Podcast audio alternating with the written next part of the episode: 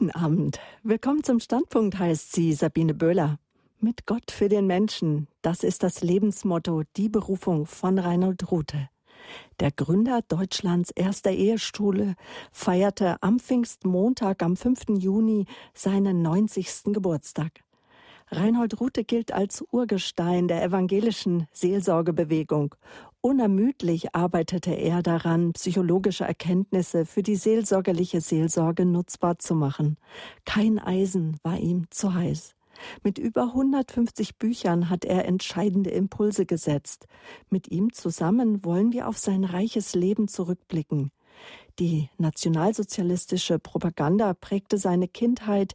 Die letzten drei Kriegsjahre erlebte der Jugendliche als Soldat in Kriegsgefangenschaft, erfuhr sein ganzes Leben eine Umkehr, woraus eine neue Perspektive erwuchs, nämlich Gott und den Menschen zu dienen, ein Leben lang. Und das hat er getan, kann man sagen, wenn man zurückblickt, wenn man auf seine Biografie blickt. Ich freue mich sehr auf das Gespräch in den letzten Wochen gab es viel zu feiern im Hause Rute. Sie und ihre Frau sind beide 90 Jahre alt geworden. Ihre Geburtstage liegen nun zwei Wochen auseinander, liegen nur zwei Wochen auseinander. Ja, ja. Ihre Frau ist zwei Wochen älter, dürfen wir verraten. Und am Dienstag dürfen sie gemeinsam ihren 65. Hochzeitstag feiern. Jawohl, die eiserne Hochzeit, ja. Die eiserne Hochzeit. Was bereitet Ihnen die größte Freude, wenn Sie auf 90 irdische Lebensjahre zurückblicken und 65 gemeinsame Jahre mit Ihrer Frau Charlotte? Ja, also das kann ich freimütig bekennen. Meine Frau, die vor einigen Wochen, Sie haben es ja gesagt, auch 90 geworden ist, und ich, wir fühlen uns mit Gott in Christus gehalten und getragen. Das ist unsere Stärke und das ist auch unsere gesamte Motivation für alles, was wir tun und lassen. Wir leben davon, dass er bei uns ist. Und das alles, Freud und Leid, an ihm vorbei muss. Diese Gewissheit, die schenkt uns Freude. Diese Gewissheit, die wir uns jeden Tag auch neu klein machen, wenn wir beten, wenn wir stille Zeit halten, miteinander beide gemeinsam. Diese Gewissheit schenkt Gelassenheit. Was auch kommt, Lebenseinschränkungen, wir erleben sie beide, Krankheiten, beide haben etwas damit zu tun. Alles muss an ihm vorbei. Und das ist für uns eine wunderbare Erfahrung. Ja, das gibt uns Freude. Könnte man sagen, das hat auch Ihr Leben satt gemacht? Ja, wir sagen es sogar oft, wir beide äh, satt, wir sind äh, äh, satt, zufrieden. Manchmal haben wir so ein neues Wort, satt, saatgut und satt, zufrieden. Wo kommt es her? In der Bibel kommt es einige Male vor. Da heißt es dann, er starb alt und lebenssatt. Was heißt das? Muss ich mir klar machen. Gesättigt sein. Das heißt, ich mache uns das, wir beiden machen uns das immer wieder klar. Zufrieden sein. Ausgefüllt sein. Sinnvoll leben und leben können. Nicht ausgehungert gelebt haben. Ständig mit offenen Wünschen rumlaufen. Nein, auch von Isaak ist da so die Rede. Er starb alt und des Lebens satt. Nicht, er hatte den Kanal voll. Nein, nein, das ist nicht gemeint, sondern er hatte ein sattes, ausgefülltes, zufriedenes Leben. Alles war da. Nicht Hunger nach tausend Dingen. Äh, damit haben viele Menschen zu tun. Immer was Neues. Immer noch ein neuer Wunsch und sind dabei unzufrieden. Ich habe ein Wort in den Sprüchen angestrichen. Die Furcht des Herrn führt zum Leben. Man wird satt werden und sicher schlafen, von keinem Übel heimgesucht. So heißt es in den Sprüchen 1923. Und oft sagen wir beiden uns das, ha, wir sind satt und zufrieden. War das immer so, Herr Rute? Ähm, nicht immer nein, das kann ich nicht sagen. Da sind bestimmt auch, ja, wenn wir jetzt meinetwegen auf das Leben zurückbringen, Dinge gewesen, die ganz anders waren. Aber ich würde es mal so sagen, so etwa bis zum 15. Lebensjahr da war mein Leben, wenn ich es von mir sagen darf, bleibe mal bei mir, äh, ganz ausgezeichnet. Ich habe liebevolle Eltern gehabt, wir hatten einen liebevollen Umgang. Sicher, ich habe stark arbeiten müssen. Das hat mich aber auch stark in der Arbeit gemacht. Manchmal sagt meine Frau auch, du bist arbeitssüchtig. Ja, so habe ich es gelernt. Mein Vater saß zwölf Stunden auf dem Tisch, war Schneidermeister und äh, wir hatten einen riesigen Bauern, in einen halben Bauernhof, würde ich sagen. Mein Vater, wie gesagt, Schneidermeister mit einigen Angestellten, sechs Morgen Land, einige Felder und Wiesen, die vom Bauern bearbeitet werden mussten, einige Schweine im Stall, 200 Hühner, Ziegen, Katzen, Schwalben, die bis ins Haus flogen, unter der Decke auf der Dele Nester bauten. Ich musste als Kind überall mitarbeiten, das war üblich. Das hat mich in meinem Selbstbewusstsein gestärkt, keine Frage. Vor und nach den Mahlzeiten, wir waren ein Eltern, christliches Elternhaus, aber nicht so Christen, die dauernd davon reden. Da wurde kaum drüber geredet, aber sie glaubten. Wie gesagt, kein Essen ohne Gebet, vorher und nachher. Jeden Sonntag gingen wir zur Kirche, aber dass da anschließend über die Predigt nochmal geredet oder nachgedacht wurde, das war alles so nicht üblich. Äh, üblich. Ich sage das einfach mal so. Ja, aber bis zum Alter von 15 Jahren, wenn Sie so fragen, war mein Leben wirklich glücklich und voll zufrieden, ohne Probleme, ohne Belastungen, ohne niederdrückende Erlebnisse in der Familie und im Umfeld. Nein, habe ich nicht erlebt. Mhm. Schon als in jungen Jahren erlebten Sie in Ihrer Beziehung zu Gott ja eine Kehrtwende um 180 Grad, könnte man sagen. Sie haben uns schon teilhaben lassen, dass Sie in einem christlichen Elternhaus aufgewachsen sind. Sie sind äh, ähm, evangelisch getauft. Und dann kam die Kriegsgefangenschaft, denn schon als Teenager, man könnte sagen als Kind, mussten sie die letzten drei Jahre des Krieges im Heer ja. dienen. Ha, genau. Und äh, da begann eigentlich eine gewaltige Umstrukturierung. Ich würde sagen, ich war gut 15, 16 Jahre alt, da wurde auf einmal alles bruchartig anders. Und zwar so aus der heilen Welt, wie ich sie erlebt habe, wurde die ganze Klasse des Gymnasiums nach Pivitzheide bei Bielefeld in die vormilitärische Ausbildung eingezogen. Und hier wurde deutlich, was Hitler wollte. Wir sollten zu Männern, zu Kämpfern, zu Soldaten ausgebildet werden. Erst ab hier bekam mein Leben und mein Denken eine völlig andere Wende. Wie soll ich das beschreiben? Ich fürchte mich, ich ließ es mit mir geschehen, allen anderen erging es nach meiner Vorstellung, wie ich es erlebt habe, ähnlich. Ich habe das Dritte Reich hingenommen, in meiner Umgebung, auch bei den Eltern nicht, wurde Widerstand praktiziert. Nein, meine Eltern waren ja Mitläufer ich auch, so würde ich mich äh, kennzeichnen. Und das heißt, der Mitläufer, er hat mitgemacht. Ich habe mitgeglaubt, was der Hitler uns erzählte. Wir hatten einen Volksempfänger, der damals 30 Reichsmark kostete. Da gab es nur eine einzige Meinung drauf auf mehreren Sendern, aber alle von Hitler und seinen Leuten und seinen Gefolgsleuten wurden die Sendungen propagiert und wir haben nichts anderes gehört. Das war damals so. Ich glaube, dass das heute wahnsinnig schwer fällt, jungen Menschen zu vermitteln, dass wir so einseitig, ohne Ausrede, informiert wurden. Und wenn wir mal dann irgendwas von anderen hörten, das wurde dann mit größter Geheimhaltung weitererzählt, dann haben wir es nicht geglaubt, bin ich ganz ehrlich. Ich kann ein ganz kleines Erlebnis schnell schildern. Meine Mutter und ich, wir mussten im Sommer äh, bei der Ernte bei den Bauern mithelfen. Warum? Wir hatten viele Morgen Land und die Bauern bestellten unser Land, Felder, Wiesen, Äcker und so weiter.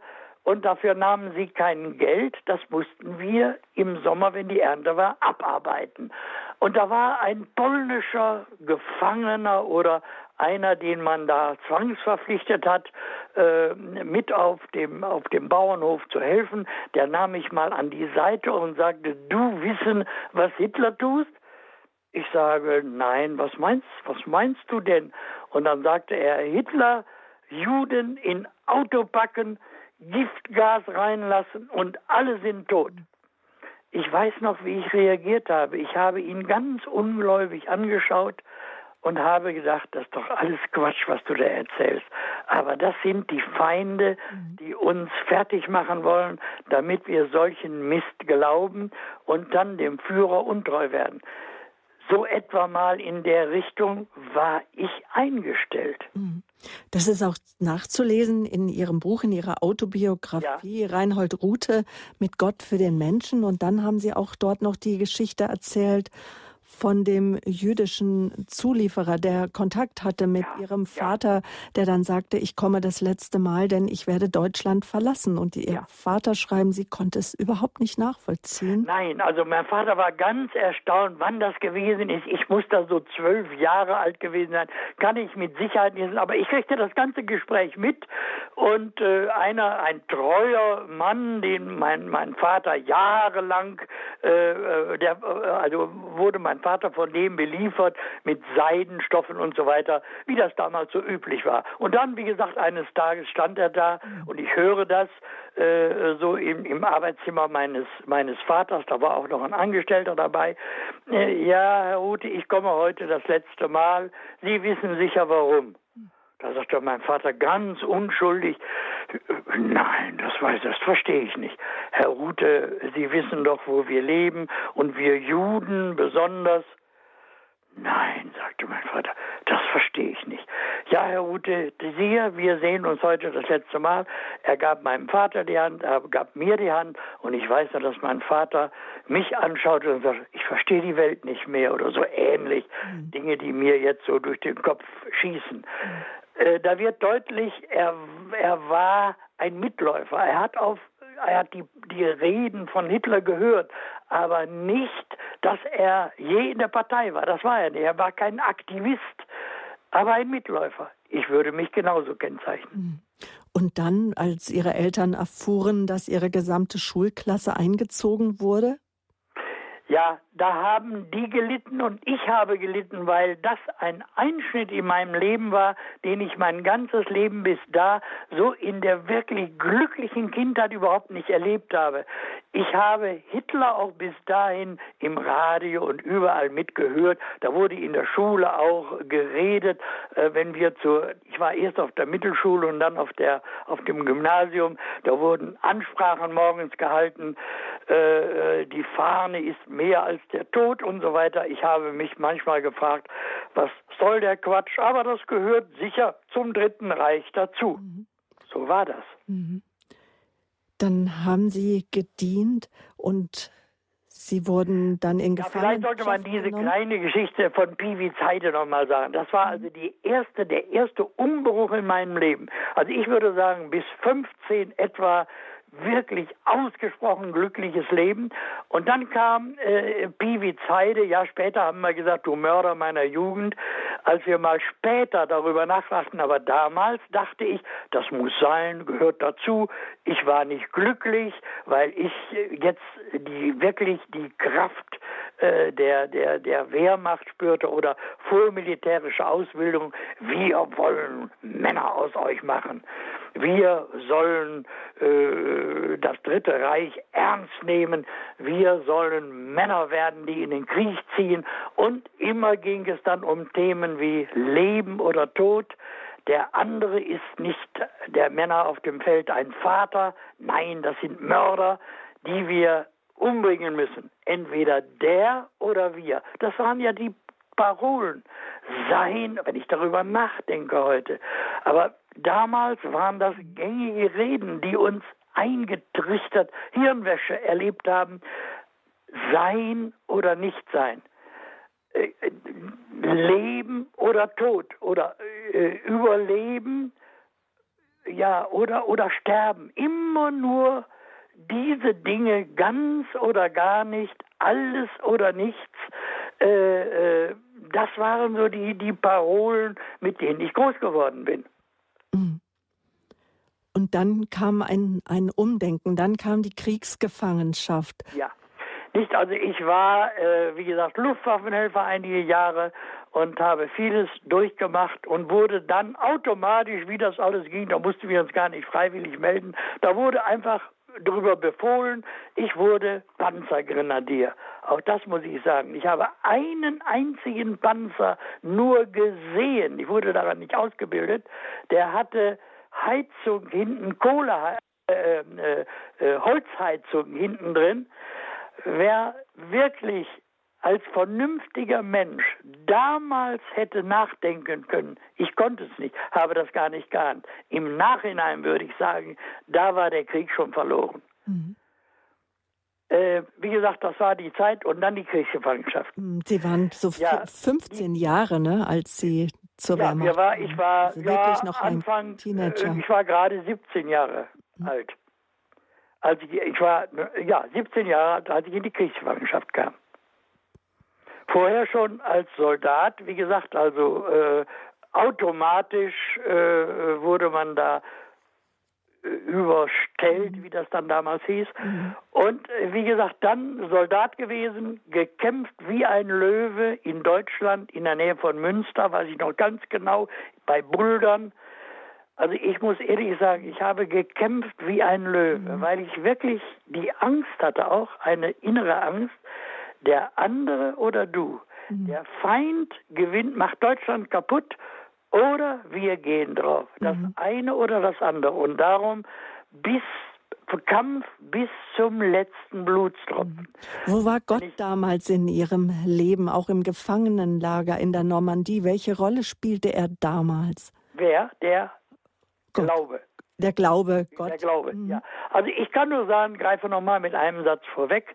Ich bin Christ gewesen, mein Leben. Nur, wenn ich den Unterschied sagen würde, würde ich sagen, ich war ein Papierchrist, so würde ich es nennen, in den jungen Jahren bis zur Kriegsgefangenschaft. Ich habe auch manchmal gebetet, äh, habe aber mit tiefstem Herzen nicht so geglaubt, wie ich es danach erlebt habe in der Kriegsgefangenschaft, wo alles verwandelt wurde, völlig mein Leben umgekrempelt wurde und wir das Beten und die innige Verbindung mit dem lebendigen Gott gelernt haben. Und zwar durch einen, das ist auch sehr wichtig für mich, durch einen amerikanischen ähm, äh, CVJM oder YMCA, um diesen englischen Ausdruck zu sagen, Young Men Christian Association. Man sagt, es sei die größte Jugendorganisation der Welt. Ähm, und er erzählte von Gott, verkündigte, aber in einer so feinen, menschlichen, nahekommenden Weise, dass ich oft Tränen in den Augen hatte, wenn ich die Botschaft hörte, von Hause aus bin ich ein weicher Typ. Wenn ich vorhin gesagt, ich habe gekämpft wie ein Löwe, ich wundere mich heute noch darüber, aber eher war das innere Angst als wirklich der Held, äh, wie das oft gesagt wurde, die Helden an der Front. Nein, da war ich eher ein Feichling. Denn es gibt auch Feichlinge, die kämpfen wie die Verrückten um das Leben. Mhm. Aber das nur mal so Einfluss. Dieser Mann in der Kriegsgefangenschaft hat mich und oder einige von uns sehr beeindruckt. Ich kann das also wirklich nur sagen, die Menschlichkeit im Vordergrund und dann dieses bewusste Christsein, dieses schmackhaft machen, in Christus sein, in Gott, mit Gott leben, der den Krieg hasst, der die Liebe will und der auf zu uns kam, die Hände reichte, wenn wir da zusammensaßen, das hat mich unglaublich beeindruckt.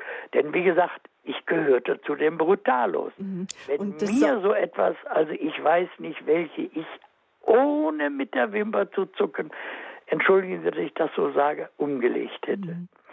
So waren wir erzogen worden und das hatte irgendwie eine Art Hirnwäsche Erfolg gehabt, weil wir damals nichts anderes hörten. Ich glaube, wenn man das für heute mal übersetzen darf, würde ich sagen, das kann heute gar nicht mehr passieren, weil jeder Mensch Nachrichten hört, sogar in China oder Nordkorea gibt es genügend Menschen bei aller letzten Brutalität, die vielleicht so ein bisschen an Hitler erinnert, aber die Möglichkeit haben, noch andere Sender, andere Möglichkeiten zu hören, um sich zu informieren, ob das wirklich stimmt. Mhm. Das haben wir damals so nicht gehabt. Aber ich rede mich nicht damit heraus, ich nehme es nur zur Kenntnis. Hier zurück Gefangenschaft. Ich habe gesagt, vorher war ich ein Papierchrist, so würde ich es nennen eingetragener Christ getauft. Ja, ich habe auch geglaubt, aber nicht mit Christus tief innerlich gelebt. Und diese Bekehrung, diese Umkehr, diese Wandlung, die habe ich in der Kriegsgefangenschaft erlebt. Und ich will das an einem Beispiel deutlich machen, woran das bei mir und bei meinen Freunden waren so eine Gruppe von sieben, das Fähnlein der sieben Aufrechten haben wir das oft genannt, vielleicht auch so ein bisschen überspitzt formuliert, aber es war so. Wir sind, ich bin mit einem bestimmten Gewicht in die Kriegsgefangenschaft gekommen und bin mit fast dem gleichen Gewicht aus der Kriegsgefangenschaft gekommen. Das ist für mich ein Wunder. Und wenn Sie mich fragen, wie ist das zu verstehen? Ganz einfach. Wir kriegten das gleiche Essen wie jeder andere, die in den Stacheldraht liefen und starben, die nachts nicht schlafen können, die ganze Nächte schrien.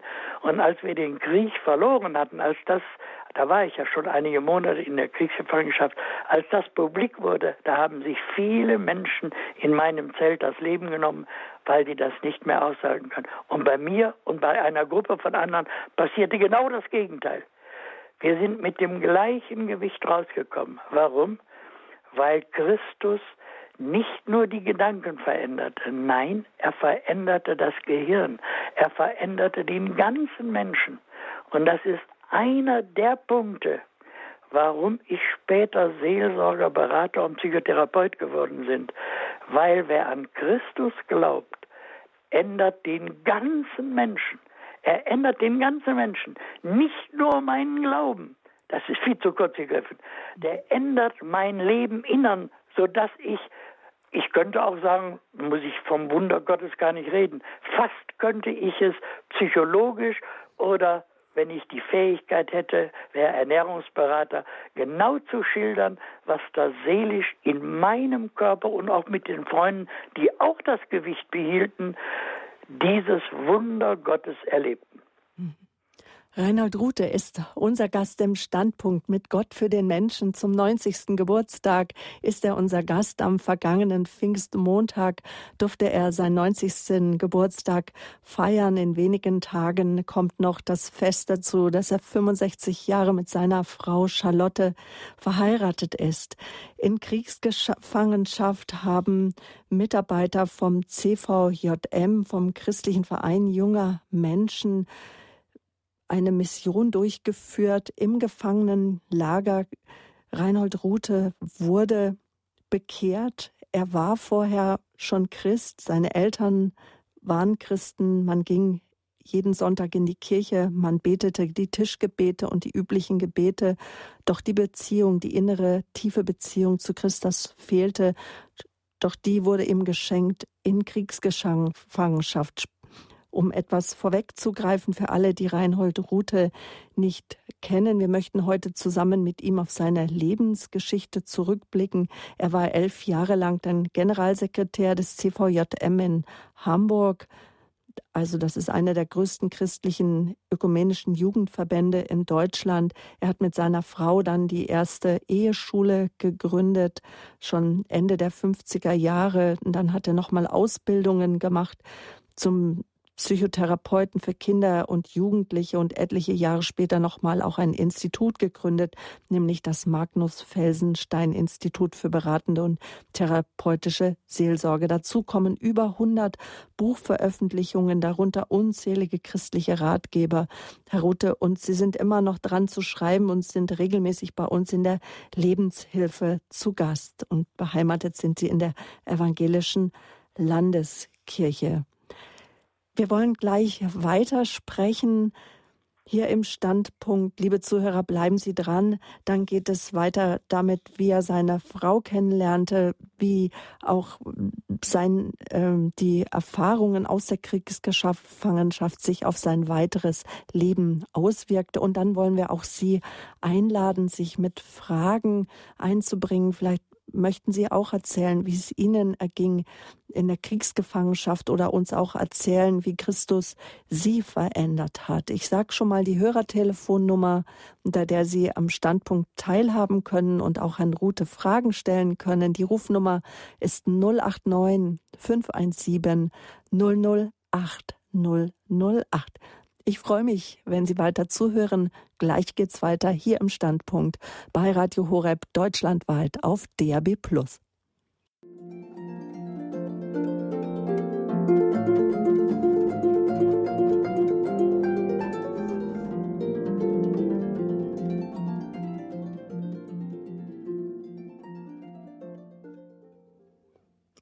Wir sind verbunden mit Reinhold Rute hier im Standpunkt mit Gott für den Menschen. Reinhold Rute ist 90 Jahre alt geworden.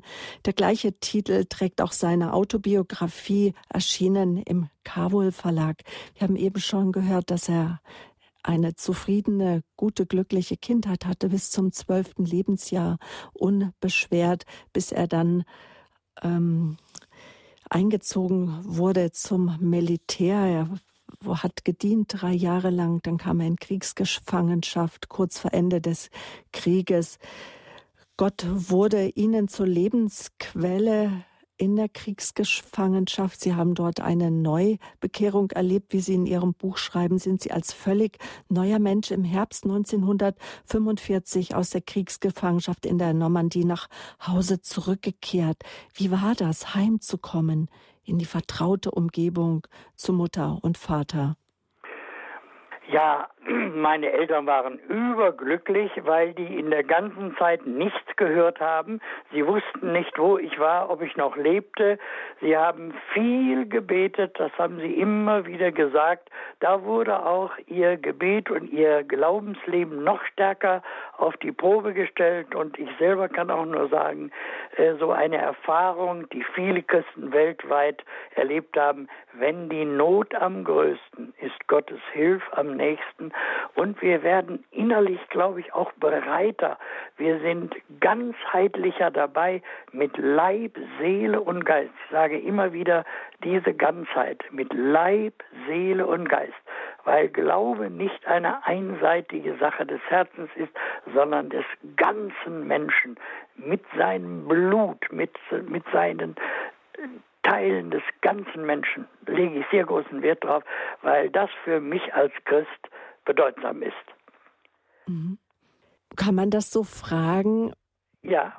Wie hat der Krieg mit all seinen grausamen Erlebnissen nun ihr Leben und ihr, ihr Denken verändert? Ja, also ich könnte sagen, also wenn man es ganz simpel sagt, auf einen Punkt geworfen, würde ich sagen, ich war Mitläufer, ich war äh, Hitlerjunge, da, da war ja Zwang, da musste ja jeder hin, es war ja keiner frei. Wer da, wer da nicht hinging, der wurde bestraft oder die Eltern wurden bestraft. Insofern habe ich alles mitgemacht, äh, was äh, ja Drittes Reich beinhaltet. Sie haben es schon gesagt, drei Jahre und dann die Kriegsgefangenschaft und dann ein völlig anderes Leben.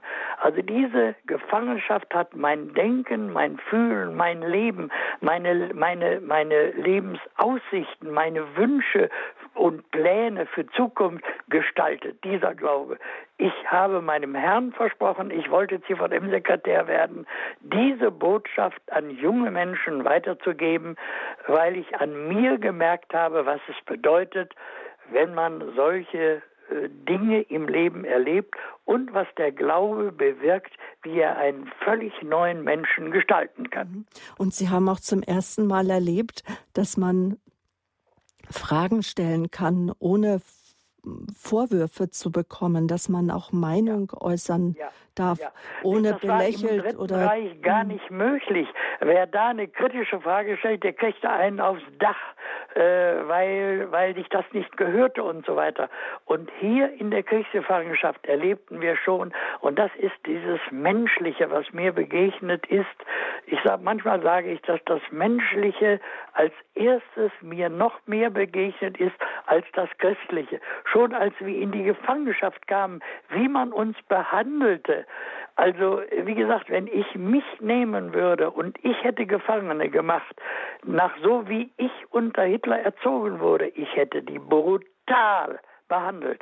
Ich gestehe es in aller Ehrlichkeit, so war mein Denken. Und darum dieser Umschwung im Denken, im Gefühlen, in der Vorstellung von Lebenszielen und so weiter, diese totale Veränderung, diese Verwandlung, diese Bekehrung, mhm diese Veränderung, wie die Bibel das auch nennt, das habe ich erlebt und dafür bin ich Gott von Herzen dankbar. Und ist das Ihren Eltern aufgefallen, als Sie heimkamen? Ja, das haben, das haben wir auch besprochen miteinander, das fiel ihnen auf. Aber wie gesagt, wir haben uns auch darüber unterhalten, dass bei ihnen auch vieles anders geworden ist. Ich weiß, dass mein Vater sagen könnte, was war ich naiv, wenn ich, äh, er hörte Prä äh, Vorträge manchmal von Hitler und äh, der konnte also begeisterte Reden halten und äh, dann kamen ihm die Tränen. Also so, er war auch ein weicher Typ, so sehr war er beeindruckt und sagt, was sind wir naiv gewesen. Äh, und ich kann mich da nur anstimmen. Da stimmten wir miteinander überein an der Stelle. Ich weiß, dass wir uns die Hände reichten, wenn wir uns darüber unterhielten, weil wir ähnlich dachten und fühlten, reingelegt, umgekehrt von einem Schweinehund, von einem Schlechter, anders kann ich das gar nicht anders sagen, das geht mir bis heute durch und durch. Ich kann das beiseite legen. Aber immer wieder kommt das ein bisschen, wenn ich so an Juden denke, kommen bei mir sofort Schuldgefühle, obwohl ich nie bis in die Kirche, nein, bis heute einem Juden damals begegnet bin, mit dem ich zu tun hatte oder in, in, in irgendwelchen Arbeiten, wo Juden gequält oder sonst wie, die habe, das habe ich alles nicht erlebt. Aber wenn ich heute an Israel denke, wenn ich Nachrichten höre oder der Verlag schenkte mir jetzt drei Flaschen Wein zum Geburtstag aus Israel, dann denke ich immer an die Juden, was wir ihnen angetan haben. Als mhm. erstes. Ich gehe ruhig schlafen, weil ich es in Gottes Hand lege. Es ist nicht so, dass mich das Tag und Nacht beschäftigt. Nein, der Typ bin ich nicht. Aber ich gehöre zu denen, die immer noch, ja, mit Schuldgefühlen, obwohl ich mir eigentlich keine machen müsste, ich habe mhm. keinem Juden etwas zuleide getan. Das kann ich vor Gott bekennen. Aber in den Gedanken damals habe ich wahrscheinlich mitgemacht. Mhm. Nun dürfen Sie auf mehr als 60 Jahre Seelsorgeerfahrung zurückblicken. Schon in den 50er Jahren wurden Sie zum Militär und später zum Polizeiseelsorger berufen und äh, etliche Jahre später mm, kamen noch psychologische Zusatzausbildungen dazu. Bleiben wir noch mal bei diesem Thema Versöhnungsarbeit und auch ja, ja. die Wirren des Weltkrieges. Wie nach Ihren Beobachtungen hat die NS-Zeit und die grausamen Machenschaften des Zweiten Weltkriegs heute noch Einfluss auf die heutigen Generationen, auf die Kriegskinder, auf ich bin ein Kriegsenkel, auf die Kriegsurenkel? Also ich würde mal einen positiven Punkt herausgreifen, der kommt vielleicht ganz selten zur Sprache. Äh, wir waren ja ein, Tri ein kriegstreibendes Volk. Wir haben einen Weltkrieg angestachelt. Das heißt also, das Militärische stand absolut im Vordergrund. Nur mit, mit, mit, mit, es war das Ganze eine Tötungsmaschinerie.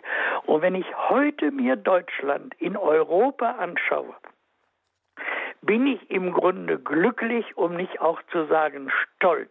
Welche Meinung wir über das Militär haben, da können manche ganz andere Meinung haben.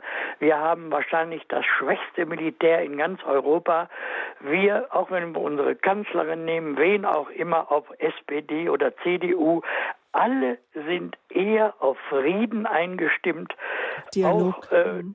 Deutschland hat da eine Vorreiterrolle, vielleicht auch jetzt gerade in der Auseinandersetzung mit Amerika und Trump.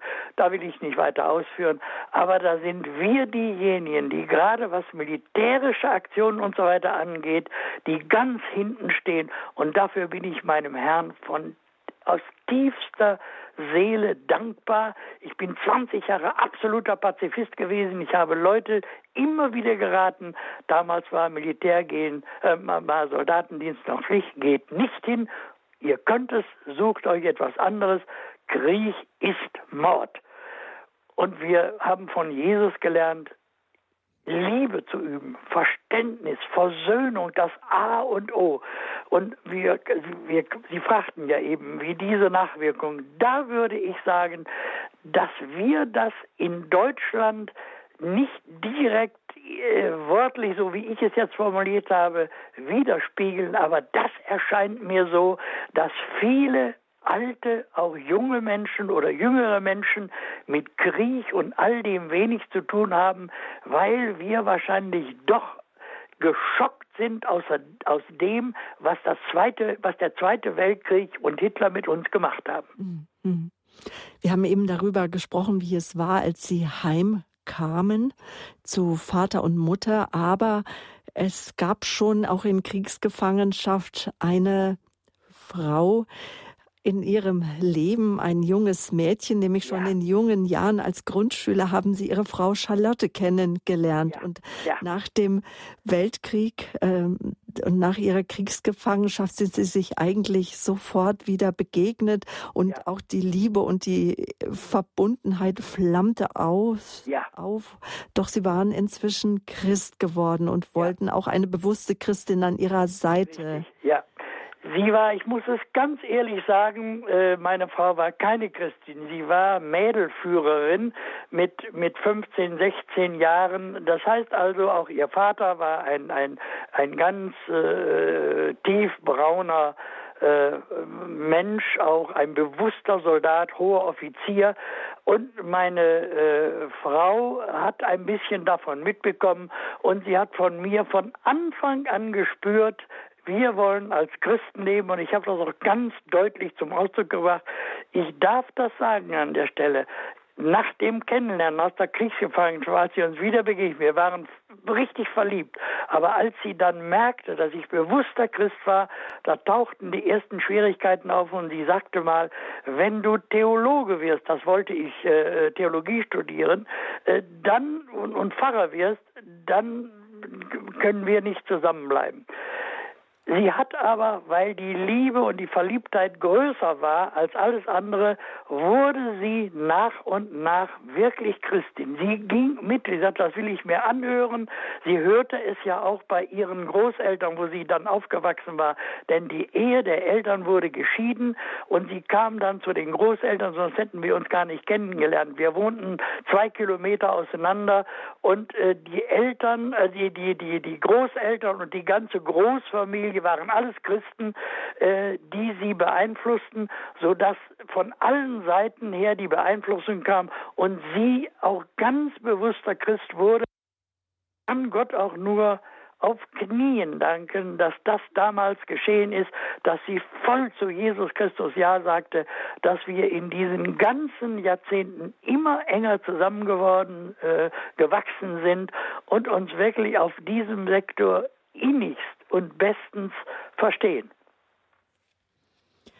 Und dann hatte Gott es ganz eilig mit ihnen. Er hat sie sehr stark geführt und geleitet und sie haben dann auch schon ganz bald einen ersten Jugendtreffs gegründet und ja. konnten bei einem ähm, großen Prediger bei Johannes Busch ein Praktikum absolvieren. Ja. Das war damals ein, üblich. Wer, ein evangelischer Sekretär werden musste, mhm. wollte, musste ein Praktikum ablegen, um dann herauszufinden, ist er geeignet, im Namen Jesu Menschen äh, zu führen und Menschen, junge Menschen, Kinder und Jugendliche zu begleiten und sie auf den rechten Weg zu bringen.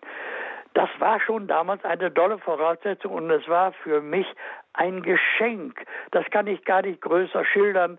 Äh, allen, denen ich das damals hätte, waren, bewunderten mich, dass ich das hingekriegt hatte. Nein, ich habe es nicht hingekriegt. Gott hat das zugelassen, dass ich bei Pastor Johannes Busch ein Jahr im Hause leben durfte. Er hatte sechs Kinder. Äh, vier Söhne, die alle Theologen geworden sind, tolle Leute, zwei Mädchen, das waren die jüngsten, die kleine Lydia, so wurde dann auch unsere Tochter genannt, mit drei, vier Jahren war die alt und noch eine darüber. Mit neun Jahren. Das war ein unvergängliches Jahr, bei ihm, das mich auch geprägt hat als Evangelist. Johannes Busch war einer der bekanntesten Evangelisten in Deutschland, neben seinem berühmten Wilhelm Bruder, der in Deutschland vielen bekannt ist, auch viele Bücher geschrieben hat und äh, in Deutschland eigentlich weitgehend bekannt ist. Nicht der Humorist Wilhelm Busch, sondern dieser Evangelist Wilhelm Busch. Genau, man kommt, man denkt als erstes natürlich an den ja. Ja, Humoristen Wilhelm Busch und seine lustigen Geschichten. Ja, ja. Genau. Aber das konnte der Wilhelm auch, aber als Christ. Das, ich, ich, manchmal denke ich, dass da so eine nahe innerliche Verwandtschaft war. Er war bewusster Christ, konnte aber schöne kleine Anekdoten und, und, und Erzählchen und Geschichten schreiben, die, die zum Lachen waren, aber gleichzeitig einen ernsten Charakter hatten. Ja. Genau, gelebte Ökumene, heute im Standpunkt mit Gott für den Menschen. Reinhold Rute ist in der vergangenen Woche 90 Jahre alt geworden. Er ist regelmäßig zu Gast in der Lebenshilfe bei Radio Horeb zu allen Themen quer durch das Leben. 150 Buchveröffentlichungen über Gott und die Welt. Viele Andachtsbücher sind aus ihrer Feder entstanden und ich blicke gerne immer wieder auch auf die Vorgespräche mit Freude zurück, die auch innerlich immer sehr bereichernd sind, die deren Kern und Ursprung ist, nämlich die gemeinsame Taufe auf den Namen Jesus Christus. Herr Rute, Sie gelten in der evangelischen Kreisen als Urgestein der Seelsorgebewegung. Schon in der Ende der 50er Jahre haben Sie die erste deutsche Eheschule gegründet und das schon zusammen mit Ihrer Frau, die Sie dann auch ähm, 1900 57 haben Sie geheiratet. Habe ich das jetzt richtig ausgerechnet? Nein, haben Sie nicht. Oh, ich glaube, nein, da muss ich selber nachrechnen. Zwei, nein, Sie haben 52, 52 richtig, geheiratet, wenn Sie jetzt ja, 65 genau. feiern. Ja. Aber kurz nach Ihrer Hochzeit haben Sie schon die eine Eheschule gegründet. Ja. Wie sind Sie in die Seelsorge hineingewachsen? Wann, wann hat sich dann ja, dieser also Pioniergeist würde, auch zwar, erfasst? Das klingt jetzt wirklich verrückt. Ja. Das, was ich Ihnen vorher, vorhin erzählte, das habe ich so im, das ist mir jetzt nochmal klar geworden, dass der Mensch eine Ganzheit ist. Ich komme aus einer psychologischen Richtung von Alfred Adler, eben nicht von Freud, sondern von Alfred Adler, der die Individualpsychologie gegründet hat. Auch da sind pausenlos Missverständnisse, denn das lateinische Wort Individuum heißt das ungeteilte Ganze. Es geht nicht um den individuellen Glauben, nein, um das Individuum, das ungeteilt glaubt. Und was heißt das? Dass wir mit Leib, Seele und Geist nicht nur mit dem Herzen, sondern mit, ich hätte beinahe gesagt, mit dem Bauch, mit unserem Fühlen und Denken, mit dem ganzen Menschen ihm gehören. Das hat mich immer bewegt und dieses Zusammenfassen, das kennzeichnet die Seelsorge. Da habe ich mich auch von allen Psychologen abgewandt, die den Glauben ausgeklammert haben. Und darum wurde auch die Psychologie oft äh, ganz negativ angesehen. Bis heute von frommen Leuten kann ich sehr gut verstehen. Ich habe äh, äh jahrelang mal von dem Begriff Psychologie völlig verwendet, habe einfach nur von Menschenkunde gesprochen. Denn wenn Leute das Wort Psychologie hatten, oh, das hat mit dem lebendigen Glauben nichts zu tun. Mhm. Und das ist mein Anliegen gewesen, was ich mit vielen anderen, nicht nur ich allein, in den Jahren, aber mit zuerst vertreten habe, die Ganzheit dieses Menschen. Wir gehören ihm mit Leib, Seele und Geist. Und wenn wir zum Glauben kommen, verändert er alles. Er verändert nicht nur das Gehirn, er verändert den ganzen Menschen. Er, verhindert, er verändert sein Gehen, sein Stehen, sein Leben, sein Denken, seine, seine Vorurteile, alles oder kann es verändern. Und das gehört da hinein. Dieses Ganzheitsdenken, das ist die Hauptprägung, die mich mit der Seelsorgearbeit verbindet. Und von daher bin ich auch, ich war Generalsekretär des CVM mit 80 Gruppen in Hamburg. Das wollte ich ja gerne weitermachen, aber mit der Eheschule und mit der Begründung, dem ganzen Menschen zu helfen, nicht nur den Glauben zu verkündigen, denn jetzt kommen die Probleme, wenn einer glaubt, die hat er vorher schon. Vorurteile, Probleme mit Angst, Probleme mit Einsamkeit, Probleme mit Vorurteilen und, und, und, und. Eine lange Latte. Und hier dem Menschen hilfreich beizustehen, nicht nur zusammen, bete mal, dann geht das schon weg, der Herr macht das schon, das ist mir zu einfach.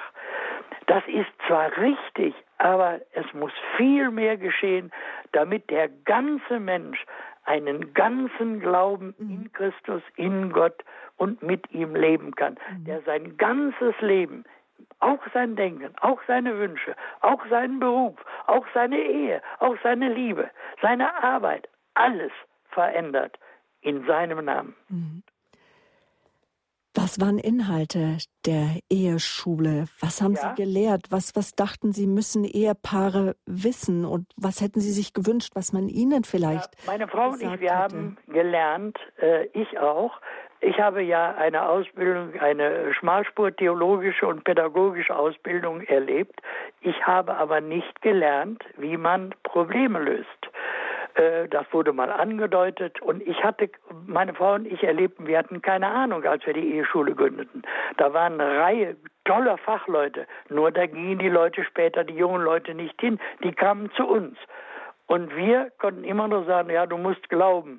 Und wir haben uns beide, meine Frau und ich, uns immer wieder gewünscht, Gott möchte uns eine Gelegenheit schenken, aber die möchte er uns sagen, weil wir nicht eigenwillig handeln wollten, wie wir mit Wissen aus der Psychologie, aus der Pädagogik, aus der Psychiatrie, aus der Heilkunde, aus der Psychotherapie Menschen auch helfen können im Namen Jesu, weil diese Dinge, diese ganzen Bereiche zusammengehören. Und wenn wir Probleme lösen, im Glauben auch immer mit der ganzen seelischen Ganzheit des Menschen. Die Eheschule, ich möchte noch einmal nachhaken, ist, war die dann auch gedacht als Vorbereitung auf die Ehe, weil das ja, ist in war der alles nicht. Und ja, aber wie gesagt, jetzt kamen Leute, die verliebt waren, verlobt.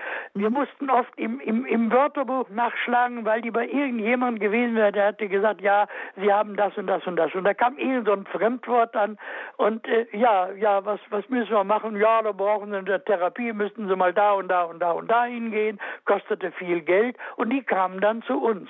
Und wir konnten ihnen ja vom Glauben her auch gemeinsam beten. Alles richtig.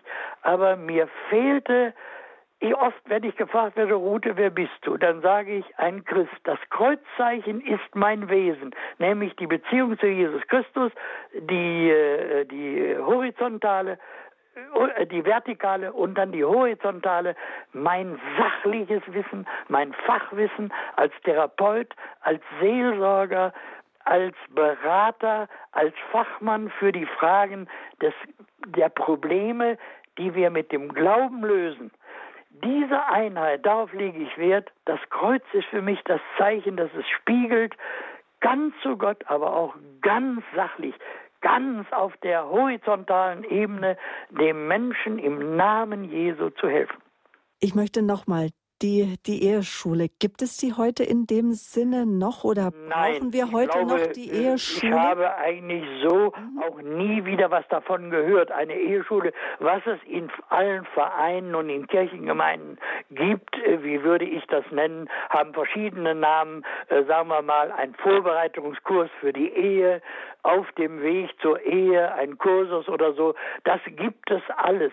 Aber eine Eheschule, wo junge Leute, sagen wir mal, ab schon ab 15, 16, 17, meinetwegen aus der Tierfahrt Emmarbeit kommend, sich mit Verliebtheit, mit Liebe, mit Sex, mit Selbstbefriedigung und so weiter intensiv beschäftigen und nicht nur jetzt Doktrinen der Bibel hören, was die Bibel dazu sagt, sondern wie werde ich damit fertig, wenn es Probleme gibt. Das ist ja die entscheidende Frage. Mhm.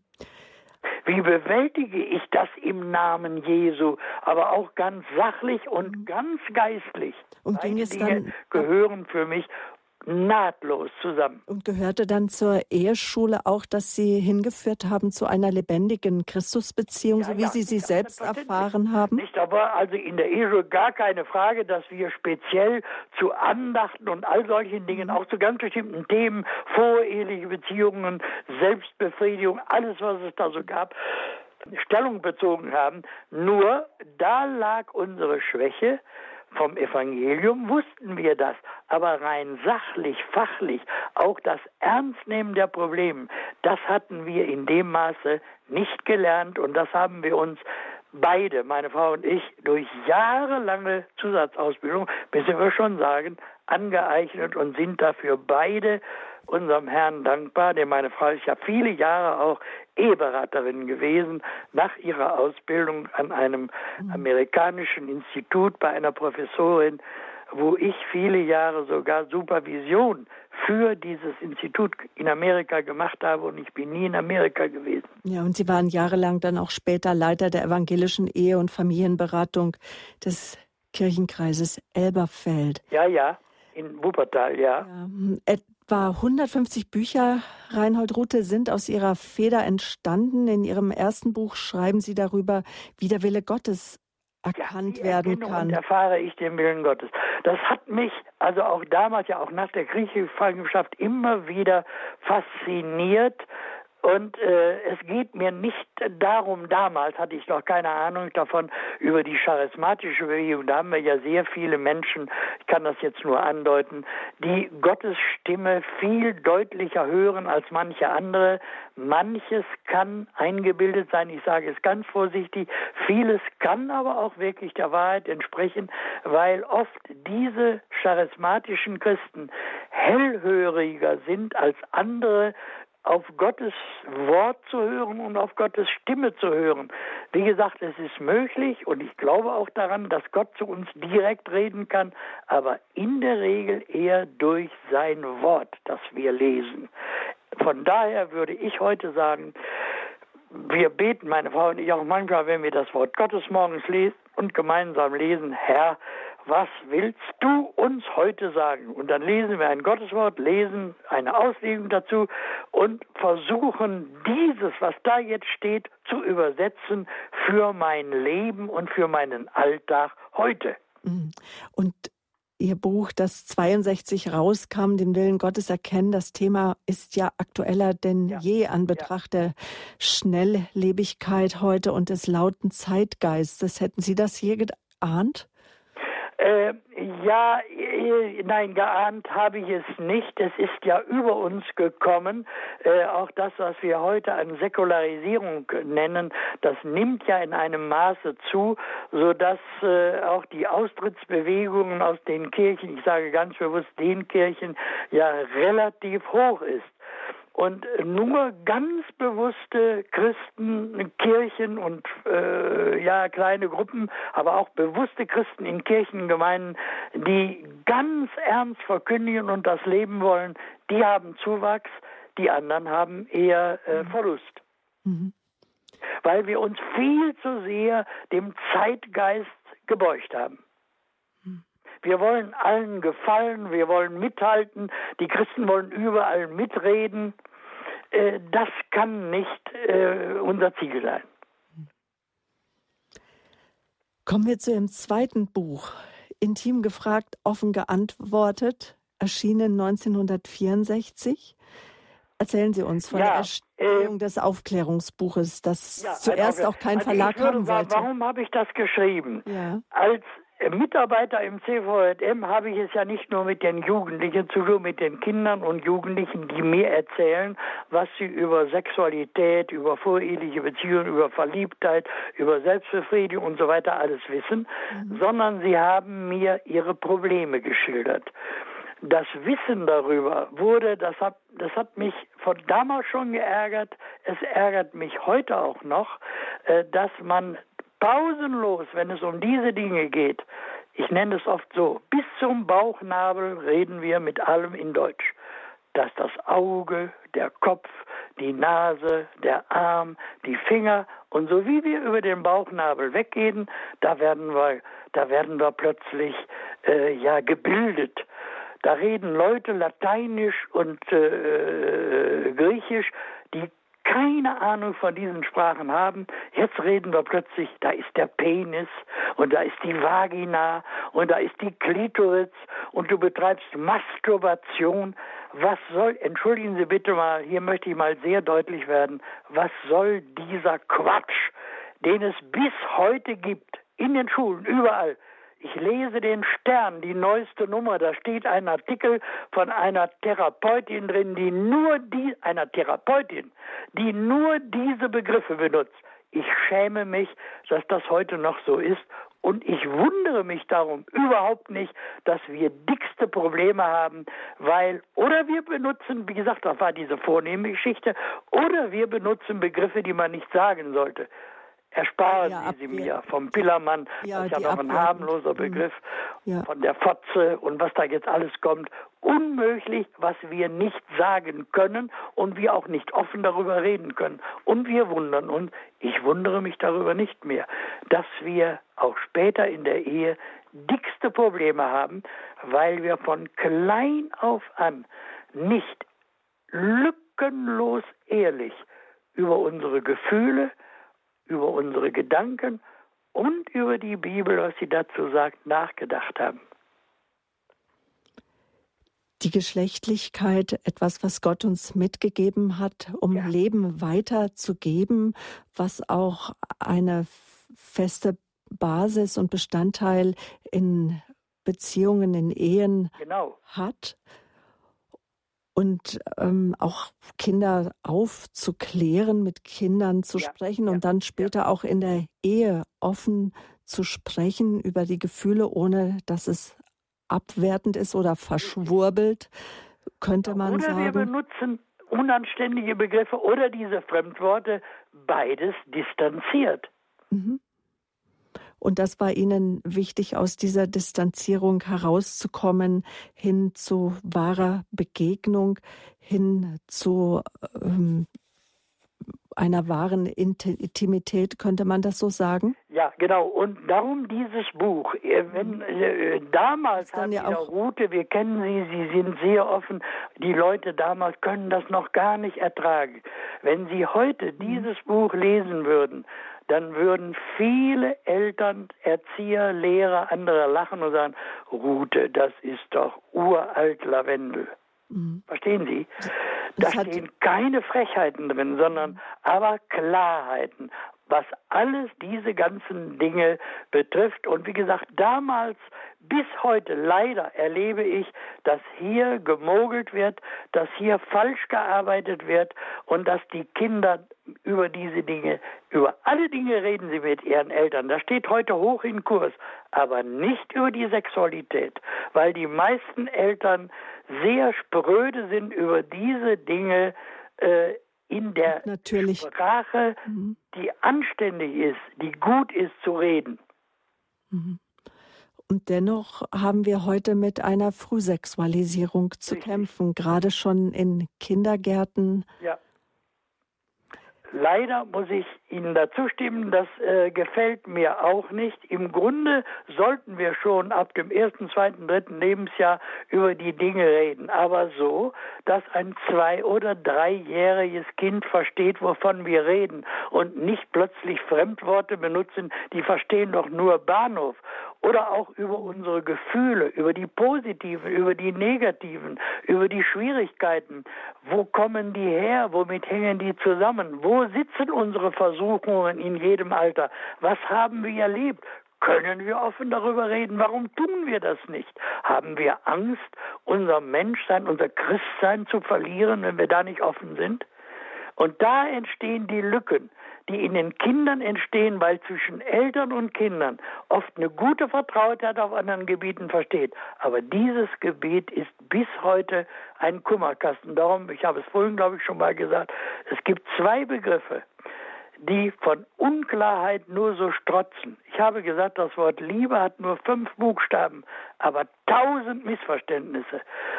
Erzählen Sie mir, welcher Jugendliche ganz klar über Liebe und Sexualität, was sie wirklich bedeuten, reden kann.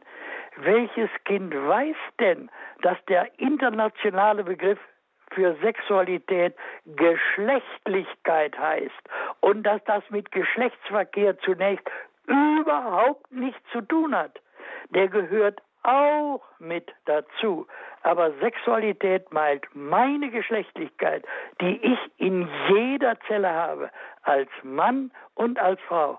Und alles, was ich tue, was ich denke, was ich als Christ erlebe, erlebe ich als das Geschlechtswesen Mann und Frau in dieser Geschlechtlichkeit, in dieser Sexualität. Und wenn ich, ich habe es ja selber erlebt, ich bin ja Lehrer an einem Privatgymnasium gewesen, wenn Sie sagen, wir wollen mal heute über Liebe reden, dann kichert die ganze Klasse. Warum? Weil jeder unter Liebe Sex versteht. Oder wir wollen über die Sexualität reden. Da denkt jeder sofort nur an Geschlechtsverkehr mit allem, was dazugehört, aber nicht, was das Wort wirklich zutiefst mit allem bedeutet. Ne? Mhm. Und das mache ich auch ein bisschen unserer Gesellschaft bis heute deutlich, die dann ganz anders in das andere Extrem reagieren mit äh, Gender Mainstreaming, wo vieles völlig anders gedeutet wird, als wir es als Christen und als Menschen sehen. Mhm. Machen wir hier einen Break, sprechen gleich weiter auch über den Zeitgeist heute, weil sicherlich beschäftigt es auch Sie die Frage, warum so viele Brüche, so viele Ehen heute nach Jahrzehnten in die Brüche gehen, nicht mehr wie damals in den 60er Jahren oder 50ern, wo man sagte, man muss aufpassen beim verflixten siebten Ehejahr, wenn zwei, drei Kinder sich die Ehe bereichert haben. Nein, heute trennen sich Paare oft nach etlichen Jahrzehnten. Und ähm, liebe Zuhörer, vielleicht möchten Sie mitsprechen. Wie hat Christus Ihr Leben verändert, so wie Reinhold Rute in der Kriegsgefangenschaft es erlebt hat mit Gott für den Menschen? Das ist sein Lebensmotto heute.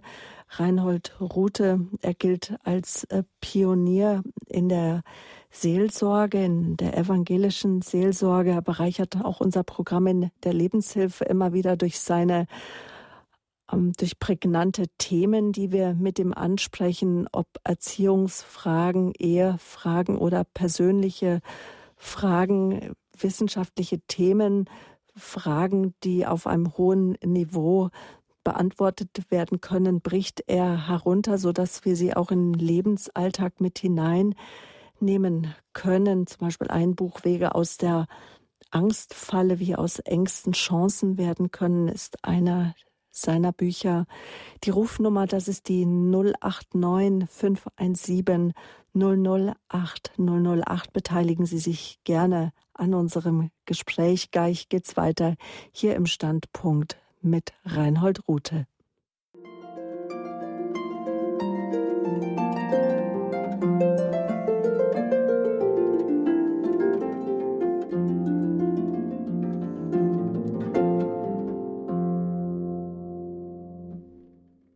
Willkommen zum Standpunkt bei Radio Horeb offen über Seelsorgenöte zu sprechen, sich selbst zu reflektieren oder Partnerschaft und Familie zu thematisieren, ist heute für viele Christen selbstverständlich.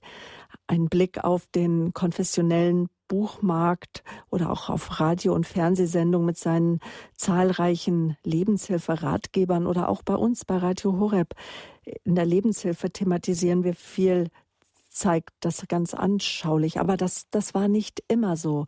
Reinhold Rute, er ist heute unser Gast, weil er vor einigen Tagen seinen 90. Geburtstag feierte und er gilt als Wegbereiter der psychologisch fundierten Seelsorge im deutschsprachig protestantischen Bereich.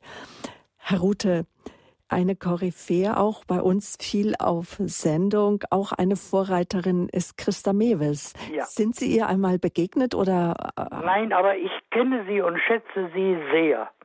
Äh, kann ich also nur sagen, weil auch sie sehr deutlich äh, sagt, was gespielt wird und äh, äh greift immer wieder auch Fehlentscheidungen, gerade was die ganze Frage äh, in der Pädagogik, auch in der Sexualpädagogik angeht, greift sie auf. Ich finde das eine ganz tolle Frau, ja. Und jetzt haben wir eine erste Hörerin in der Leitung, die ich herzlich begrüßen darf. Sie haben uns aus München angerufen, Frau Hiebel. Grüß Sie Gott. Grüß Gott. Äh, ich bin, und der Vortrag hat mich sehr angerührt. Ich bin nur knapp zwei Jahre älter. So ist es ein Rückblick in die Vergangenheit gewesen. Und wenn ich gleich am Anfang anfangen, äh, vom Dritten Reich, ich habe jetzt, bin auch dabei, darüber zu schreiben. Und äh, die Zeit ist, man kann es den heutigen nicht beibringen, wie es bei uns war. Ja. Und dann, wir waren begeistert, wir, kann, wir wussten ja das Ende nicht. Ja, ja. Und wir sind geschlossen in dem BDM, also zu den jungen Mädchen. Ja. Und bei uns war es so, die evangelische Jugend ist geschlossen zur Hitlerjugend übergetreten. Ja. Die katholische hat, hat, hat es zurückgezogen. Und dann haben wir die Führerinnen von der, von der evangelischen Jugend gehabt. Und da haben wir von Nationalsozialismus gar nichts gewusst. Das war bei uns schön. Wir haben gebastelt, gespielt ja, und, ja, ja, und also das war also nichts von Politik. Und von dem Ganzen, was in der Politik gespielt wurde, Konzentrationslager oder so, wusste man am Anfang eigentlich bis zum Schluss nichts. Ja. Das stimmt und das kann, nimmt einem niemand ab. Ja, ja, das da habe ich, ja, ich kann das weitgehend nur unterstreichen, was Sie gerade gesagt haben. Mhm. Wir haben es gehört, wir haben auch nichts anderes gehört. Nein, wir äh, wussten ja nicht, was kommt. Ja. Und äh, Sie haben sich, haben sich psychologisch sehr gut aufgeführt, als hätten Sie schon Massenpsychologie studiert und haben versucht, das Volk zu begeistern. Ja, also wir ja, sind, natürlich. Wir sind mit Freude in die Heimabende gegangen, weil wir ja nicht wussten, was kommt und was dahinter steckt. Ja, ja, ja, ja. ja. Nein, ich denke an nur ein ganz anderes kleines Beispiel. In Hamburg, da hat es einen ganz bewussten Prediger später, äh, der ein viel, eine riesige Gemeinde in Hamburg hatte, äh, der hatte, ist am Anfang im Braunhemd auf der Kanzel gestanden, mhm. weil er geglaubt hatte, Hitler hält viel von der Vorsehung, wie er das damals ja, ja, immer so betonte. Äh, alles Lug und Trug. Ja. Aber auch dieser Mann hat es ein paar Jahre später gemerkt, dass das alles Luch und Trug ist. Aber auch ein so überzeugter Christ dachte, dass ein solcher Mann unter Umständen auch dem Deutschen Reich hilfreich sein kann. Sonst wäre er ja nicht im braunen Hemd auf der Kanzel gewesen. Ja, ja, das, solche Sachen kenne ich auch, nicht gerade von Geistlichen, aber mir war überzeugt, das ist jetzt der Richtige. Ja. Die arbeitslosen Väter hatten plötzlich Arbeit. Genau, ganz genau, ganz genau. Und, wie gesagt, sie hatten es wunderbar verstanden. Mhm. Ja. Und wir haben alles mitgemacht und ja. nichts gewusst, was kommt. Ja. Nein, wir haben die Geschichte vorwärts erlebt, aber ja. erzählt und bewertet wird rückwärts. Ja. Niemand ja. hätte den Hitler gewählt, wenn man gewusst hätte, was da drin steckt. Ja, ja, ja. Und ich rätsel heute noch, wie konnte das eigentlich so umschlagen? Ja. Woher kam das? Gibt es das Böse, das, das da im Spiel war? Ja. Also da ja, ja. frage ich mich oft, kann ein Mensch von Natur aus wirklich so böse sein oder steckt da wirklich das Böse? Nein, das ich glaube, dass Hitler die Zeit damals erkannt hat, dass ja. er genau wusste, was anstand. Das ist ja wie in der Politik. Was suchen die Menschen jetzt? Arbeit und so weiter. Sie haben es selber eben angetippt. Die Leute waren dankbar, Arbeit zu kriegen. Sehr wurde oft lächerlich gemacht, die sogenannten Autobahnen und so weiter. Verstehen Sie, das wird dann immer immer wieder hochgehoben, diese positiven Dinge, die er gesehen hat, ja, nur wir sind was voll er gemacht hat und wie er das Ganze angestellt hat, das war teuflisch bis zum geht nicht mehr. Ne? Wir sind begeistert bis zum Autobahnbau gelaufen. Ja. Und Ich war bloß enttäuscht. Mein Vater sagt, das riecht mir zu sehr nach Krieg. Ja, ja. Habe ich als zehnjähriges Kind verstanden. Das Ganze, dass er alles, oder ich habe es von mir vorhin erzählt, als ich äh, diese vormilitärische Ausbildung gemacht habe, da waren nur anerkannte Soldaten, teilweise mit, mit, mit EK-1 äh, besetzt aus dem Ersten Weltkrieg und so weiter, die uns lehren sollten, Männer zu werden, Kämpfer zu werden, Tötungsmaschinen, würde ich heute sagen. Das wurde uns eingeimpft, dass wir das dringend brauchen. Und da wurde deutlich, dass Hitler nur mit Krieg spielte, sein oder nicht sein. Meine Güte, wie oft habe ich dieses Wort gehört. Mhm. Dankeschön, Frau Hiebel. War es das, was Sie mit uns teilen wollten? Bitte? War, war ja, es das, was Sie teilen ich wollten? Ich den ganzen Vortrag entlang, aber ich kann nicht zu jedem meinen ja, Kommentar geben. Dann danke ich für Ihren Anruf. Bitte schön, hat mir gut getan. Bitte. Gottes Kraft und Segen für Sie. Ja, mhm. wünsche ich auch.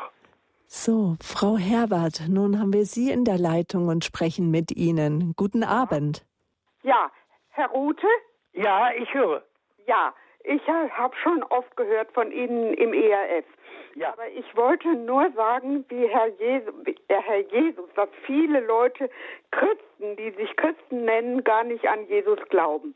Ich habe als kleines Mädchen vor den Russen schon die Flucht erlebt, ja. die Flucht im, im, im Flüchtlingsheim sind die Russen in unser Flüchtlingsheim eingedrungen. Meine Mutter ist später gestorben und meine Großmutter, Mutters Mutter hat mir erzählt, wie die russischen Soldaten, der Krieg war zwar zu Ende, in unser Lager gekommen sind und ich hätte so furchtbar geschrien und die Soldaten haben keinem was getan, weil ich so geschrien habe. Ich weiß das aber nicht mehr. Ich war drei Jahre.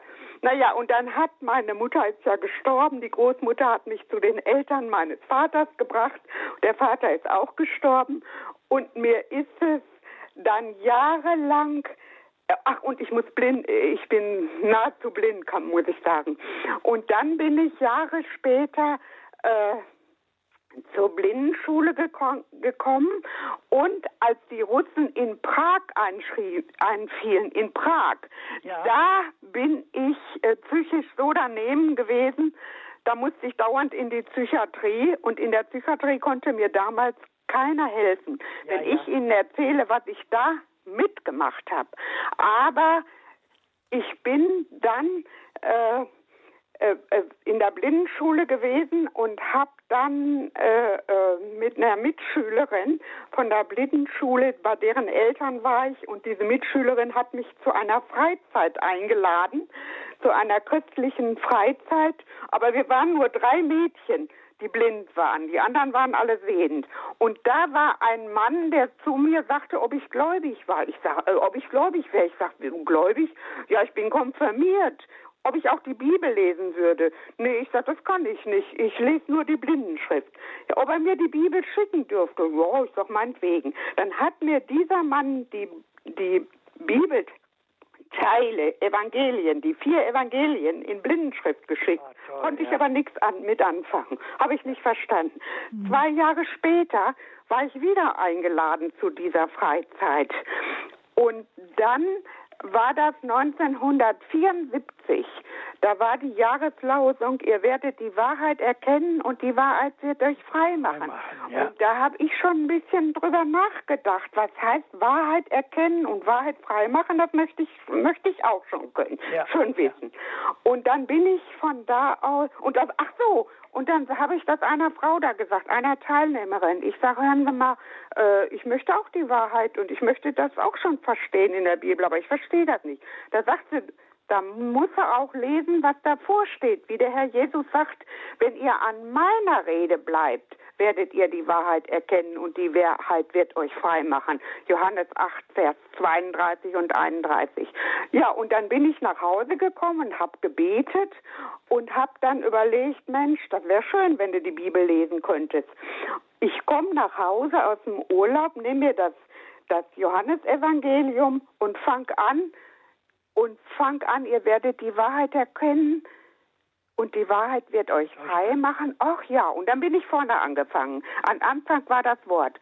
Und da habe ich in einer Nacht das Johannesevangelium durchgelesen und von da ab bin ich zu Christus gekommen und habe ihm geglaubt. Ja. Und ich bin, ähm, ich meine, in der Psychiatrie habe ich Schlimmes miterlebt, aber ich war dann in Möttlingen, da ist ein christliches Die Arche. Ich weiß ja, nicht, ob, ja, ob Ihnen die ein Begriff ist. Ja, Möttlingen ist ein Begriff. Ja, auf jeden Fall äh, ist mir da geholfen worden und jetzt geht es mir seit 1984 geht es mir jetzt gut, aber ich war so elend dran und das ich bin immer so elend dran gewesen, weil damals war das mit der Rote, äh, Rote Armee-Fraktion. Die haben so viel Unheil ja, angestellt. Ja, ja, und jedes Mal war ich da mit der Psyche daneben. aber wunderbar, dass es Ihnen heute gut geht, dass Sie Heilung erfahren haben, dass Christus Ihr Leben verändert hat, die Wahrheit Ihr Leben verändert hat. Ich nur sagen, Gottes äh, reichen so Segen auch weiterhin. Dass ich das täglich erlebe, mhm. ich, ich kann jetzt inzwischen ganz schlecht hören und habe eine Stenose in der Wirbelsäule und kann dadurch äh, mich auch ganz schlecht bewegen. Ich habe noch einen Führhund und kann so ein kleines bisschen damit noch gehen. Aber ich habe nette Nachbarn, die sehr lieb sind. Eine Iranerin und zwei Türken hier im Haus, die sind sowas von freundlich und hilfsbereit. Das kann ich Ihnen gar nicht sagen. Aber von der, die Christen haben Angst, sie müssen mir zu viel helfen. Die wollen mit mir weniger zu tun haben. ja, ja. eben weil ich so behindert bin. Ja, ja. Äh, die sind, die fühlen sich da überfordert. Ne?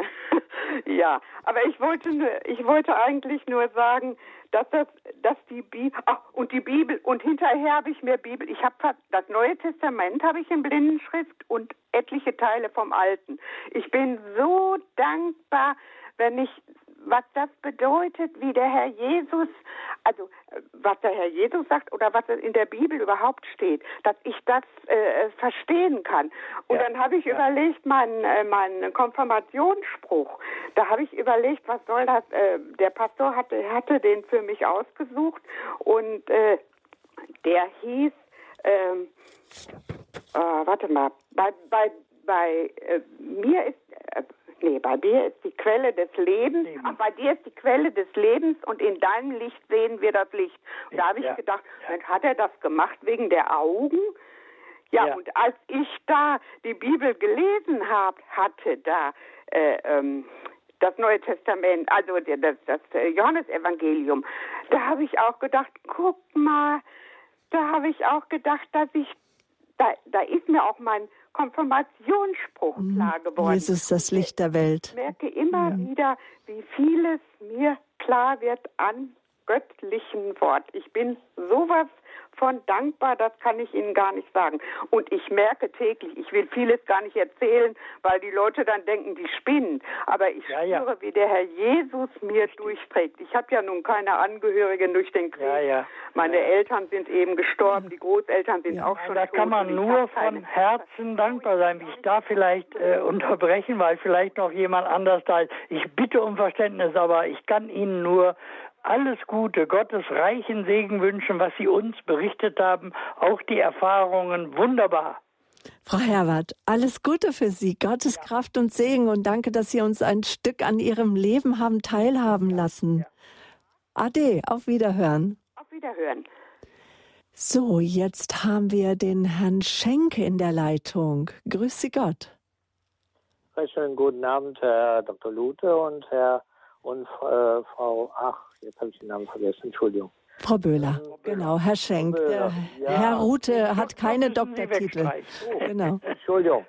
Ja, also ich war, äh, es geht mir darum, wir haben ja äh, jetzt äh, in den letzten Jahrzehnten viele, viele äh, ja, Diplomierte und Professoren und so weiter und so fort. Aber in den Bereichen Sozial, äh, Soziologie, Psychologie und, und äh, den angrenzenden wie Philosophie und so weiter, äh, gehen viele ihre eigenen Wege. Richtig, Warum ja. ist das so? Äh, denn wenn die sich ein bisschen äh, einig wären, ich bin selbst Sozialpädagoge, habe in Köln studiert in den 70er Jahren. Ja, ja. Und äh, wenn die sich ein bisschen einiger wären, müssten ja eigentlich die Politik und auch die äh, übrige Wissenschaft ein bisschen überzeugen, äh, dass die Natur und das äh, äh, Christliche eigentlich äh, Vorrang hat vor allem anderen. Richtig, richtig. Das, das vermisse ich so. Äh, ja, dass ich auch. kaum ja. noch jemand äh, äh, da, ich sag mal, den Mund aufmacht. Äh, wenn man den Mund aufmacht, dann wird man äh, ja auf Deutsch blöd angeguckt. Ja, nein, Sie haben völlig recht. Das ist auch mein Kummer. Und äh, wenn Sie mich fragen, was ist mein Anliegen, ich habe es versucht deutlich zu machen. Ich sage es immer wieder an dem Kreuz, kann ich es wunderbar deutlich machen. Ich möchte ganz sachlich, sehr intensiv die horizontale, also die fachliche Seite kennzeichnen, aber in ganz starker Verbindung in aus ihm in der in der, in der vertikalen, in der Beziehung zu Christus, zu Gott. Das ist das, was ich auch vermisse. Und gerade auch in der Psychologie und in den Sozialwissenschaften fehlt uns diese Seite. Ich mache kein Hehl draus. Dankeschön, Herr Rute, für die Beantwortung der Frage von Herrn Schenk. Ich sehe schon jetzt an der Uhr, dass wir ja. zum Ende kommen. Ja.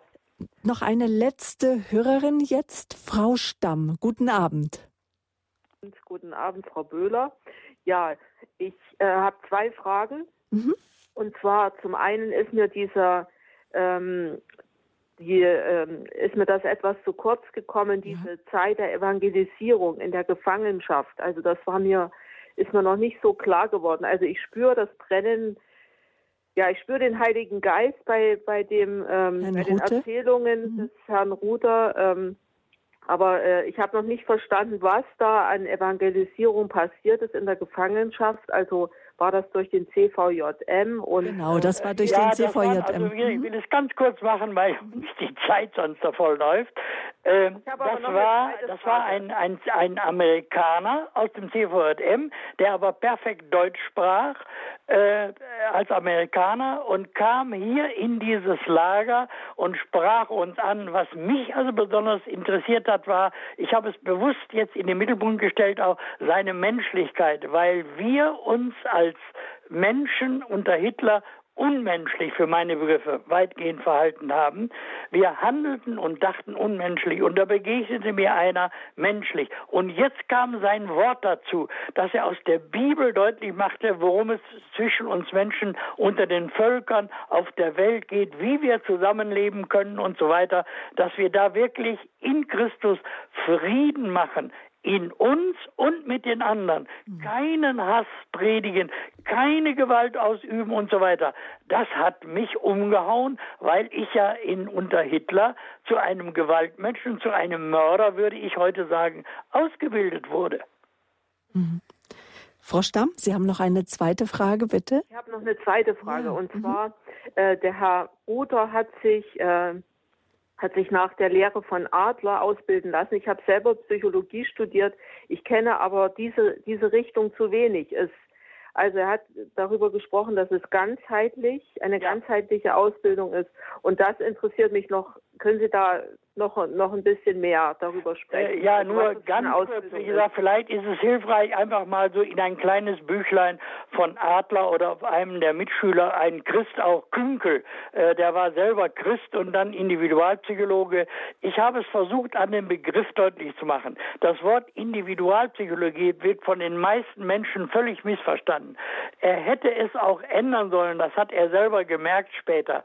Individuum heißt das unteilbare Ganze. Und das ist das Kernwort, äh, das mich als Christ beflügelt hat. Ich bin ausgebildet als Eheberater in Berlin, da wurde sehr viel Freud gemacht. Das hat mich immer ein Stückweise abgestoßen. Und als ich dann den Adler kennenlernte, diese Ganzheitstheorie des Menschen, dass er Leib, Seele und Geist nahtlos miteinander verbindet, das ist das Kriterium und das ist das, was was ich von der Individualpsychologie übernommen habe, das mich ja, also in der Verkündigung wie in der sachlichen Seelsorge befreit und befriedigt, diese Ganzheit, dieses ganzheitliche Denken. Dankeschön, Frau Stamm, für Ihre Frage. Jetzt ist es halb zehn. Der Standpunkt neigt sich dem Ende. Reinhold Rute ist unser Gast. Er ist in den letzten Tagen 90 Jahre geworden. Wir wollten sein Leben würdigen. Er ist regelmäßig in der Lebenshilfe zu Gast. Sein Motto ist mit Gott für den Menschen. Diesen Titel trägt auch seine Autobiografie, die im Kabul Verlag erschienen ist. Herr Rute, 90 Jahre sind Sie alt, die Kräfte lassen nach, das Alter macht sich einfach in allen Lebensbereichen bemerkbar. Wie gehen Sie mit dem Älterwerden um? Ja, Sie haben vorhin schon mal gefragt, welche neuen Dinge interessieren Sie. Ich bin von vielen Seiten gebeten worden, nochmal über die alte Ehe ein Buch zu schreiben. Das würde mich wirklich reizen. Sie haben recht, Sie haben das vorhin auch angedeutet, dass viele, äh, viele Ehen im Alter auseinandergehen. Warum? Wir wollen nicht wahrhaben, dass wir uns ständig verändern. Auch meine Frau und ich, wir erleben pausenlos noch kleine Veränderungen äh, und die können unangenehm sein. Und wenn wir diese Veränderungen in der Liebe Christi, in der Liebe aus Gott, mit Gott, durch Gott nicht hinkriegen, dann reagieren wir menschlich, wir lehnen uns ab und die Ehe ist am Ende und die Ehe geht kaputt. Vor allen Dingen, weil auch heute die Liberalisierung so groß ist, man sucht sich einen anderen Menschen, mit dem man dann wieder mit mit, mit sexuellen Beziehungen beginnt und bis dann wieder neue Schwierigkeiten auftauchen, so wechseln auch viele dann etliche Male.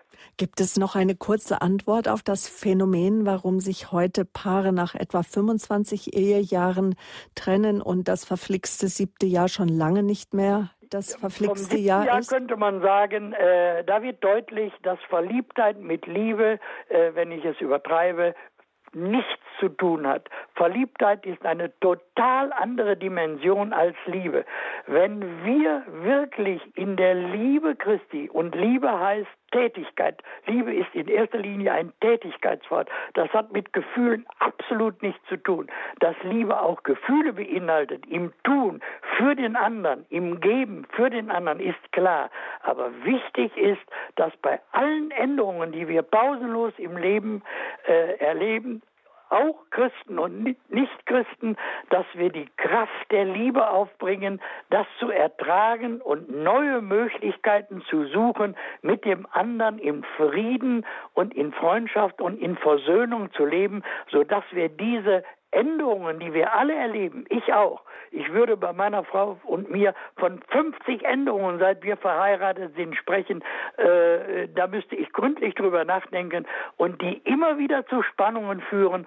Und nur die Liebe aus Christus hat uns, so würde ich es von unserer Ehe sagen, befähigt, mit all den Schwierigkeiten immer wieder neu fertig zu werden obwohl die Ehrlichkeit müssen wir besitzen, oder will ich auch von mir und meiner Ehe sagen, wir haben oft auch wirklich Auseinandersetzungen gehabt und erst wenn wir uns im Gebet zusammenfanden und dann ehrlich über alles redeten, in Ruhe und den anderen ertrugen und äh, wie er ist, dann konnten wir Hilfe geben.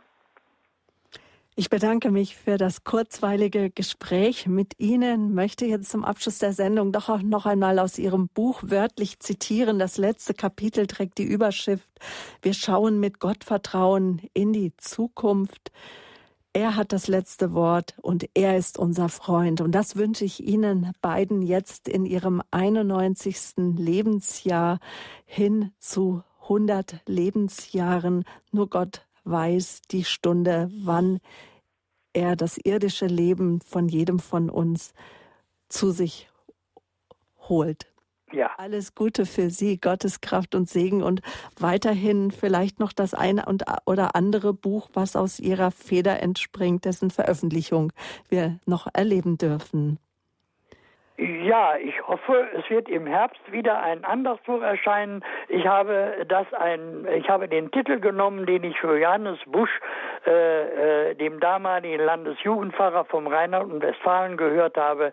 Hauptsache, dass die Hauptsache die Hauptsache bleibt, so dass wir uns als evangelische, als katholische Christen, als Freikirche, wo immer wir herkommen, uns immer mit der Hauptsache beschäftigen, in Christus aus Gott zu leben und nicht mit Nebenfragen, die äh, uns Schwierigkeiten machen können, aber hoffentlich nicht müssen, wenn wir sie beiseite legen, weil die Hauptsache Gott in Christus die Hauptsache ist. Dankeschön. Alles Gute für Sie. Guten Abend und gute Nacht, Herr Rute. Dankeschön auch allen Hörern Gottes reichen Segen. Ja, und bedanken möchte ich mich bei Ihnen, liebe Zuhörer, fürs Zuhören, fürs Dabeisein, für alle Ihre Anrufe. Das Buch zur Sendung ist erhältlich beim Carwohl Verlag. Reinhold Rute mit Gott für den Menschen, eine Autobiografie. Der Hörerservice hält die Informationen für Sie bereit oder auch das Internet auf www.horeb.org. Ich verabschiede mich von Ihnen. Es war mir eine Freude. Ich wünsche Ihnen eine gute Nacht. Ihre Sabine Böhler.